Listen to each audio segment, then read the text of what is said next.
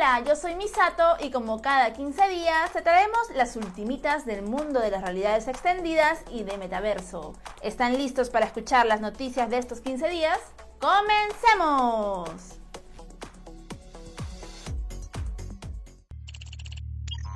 Meta ha revelado que está trabajando en unos guantes ápticos que nos permitirán sentir los objetos virtuales. Estos guantes son capaces de captar los movimientos de la mano y enviarlos al juego, y también son capaces de hacernos sentir todo lo que experimentamos en el metaverso mediante vibraciones de diferente potencia. Meta anunció que lleva más de 7 años desarrollando nuevas técnicas, tecnologías y disciplinas para crear estos guantes tan especiales que incluyen el hand tracking y un pequeño chip microfluídico que controla el flujo de aire que mueve las almohadillas del guante. Todo esto para dar la ilusión que estamos tocando elementos reales. Después de este anuncio de Meta, ha saltado una controversia, pues la empresa HubX indica que la tecnología microfluídica que Meta está utilizando es idéntica a la que ellos han desarrollado. Y algo que llama la atención es que el CEO de esta empresa indica que en los últimos años se han reunido con ingenieros, investigadores y ejecutivos de Meta, y lo que hizo crecer aún más la controversia. ¿Y tú qué opinas? Nike busca capturar audiencia joven en Roblox y ha creado Nike Land, un espacio virtual que incluye edificios, campos y arenas de Nike para que los seguidores de la marca participen en diferentes minijuegos.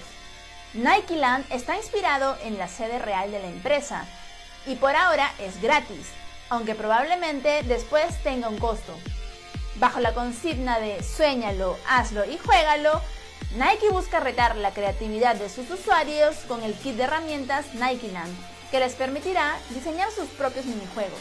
En este metaverso de Nike, los usuarios podrán vestir a sus avatares con los clásicos productos de la marca. Es así que Nike ha empezado a sacar ventaja del metaverso. ¿Qué te parece? ¿Te animas a ser parte de Nike Land en Roblox? Y seguimos con noticias relacionadas al metaverso. Niantic y Fold Up se unieron para crear el Pokémon Go de las criptomonedas. Estoy hablando de Fold AR, una experiencia parecida a Pokémon Go, pero esta vez en vez de caminar para capturar pequeños monstruos, debemos caminar para encontrar unos cubos, que al golpearlos nos permitirá obtener partes de un Bitcoin, o conocidos también como Satoshis. Fold AR se basa en la minería de Bitcoin. En el juego se irán generando bloques entre 1 a 50 pies de distancia del jugador cada 10 minutos, reflejando así la tasa real de minería del Bitcoin. Tanto Niantic como Fold tienen la visión de un metaverso que promueva la libertad y la diversión. Por ello, utilizarán la realidad aumentada y el modelo Pokémon Go para crear el Fold AR. Actualmente, el juego está aún en fase beta. ¿Qué te pareció? ¿Te animas a jugarlo y empezar a ganar satoshis? Y Epic Games nos trae una interesante actualización de MetaHuman, su plataforma para crear avatares hiperrealistas. MetaHuman 0.5.0 tiene interesantes actualizaciones que nos permitirá trabajar con mayor personalización y dedicación.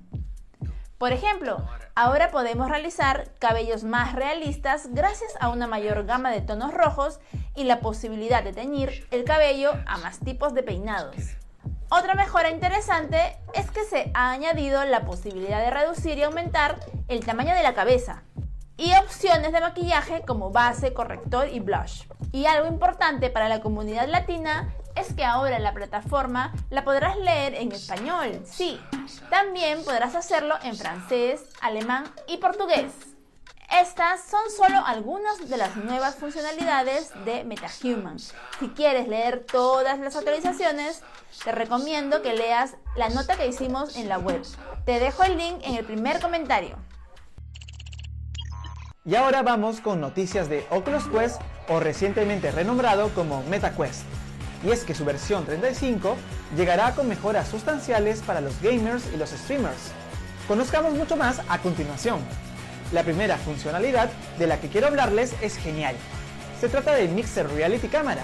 Gracias a esta funcionalidad, posiblemente ya no necesitemos utilizar pantallas verde de fondo para grabar nuestras experiencias, pues ahora podríamos lograr el mismo efecto con nuestro smartphone y la app móvil de Oculus Quest. Por el momento solo funcionaría con el iPhone XS o superior y no en Android lamentablemente. Y con la versión 35 de Quest también llegarán las llamadas a través de Messenger. ¿Aló? ¿Sí? ¿Buenas? Esto significa que posiblemente el headset será un dispositivo para recibir llamadas desde smartphone o una PC. Si bien esta funcionalidad es interesante, quizá a muchas personas no les guste la idea de interrumpir sus experiencias VR con llamadas intempestivas. Esperemos que exista la opción de bloquear esas llamadas o agregar el famoso no molestar. Estas actualizaciones están a la vuelta de la esquina, así que espéralas. Y esto fue todo por hoy. Nos vemos en 15 días más y nos vemos en el metaverso. Bye.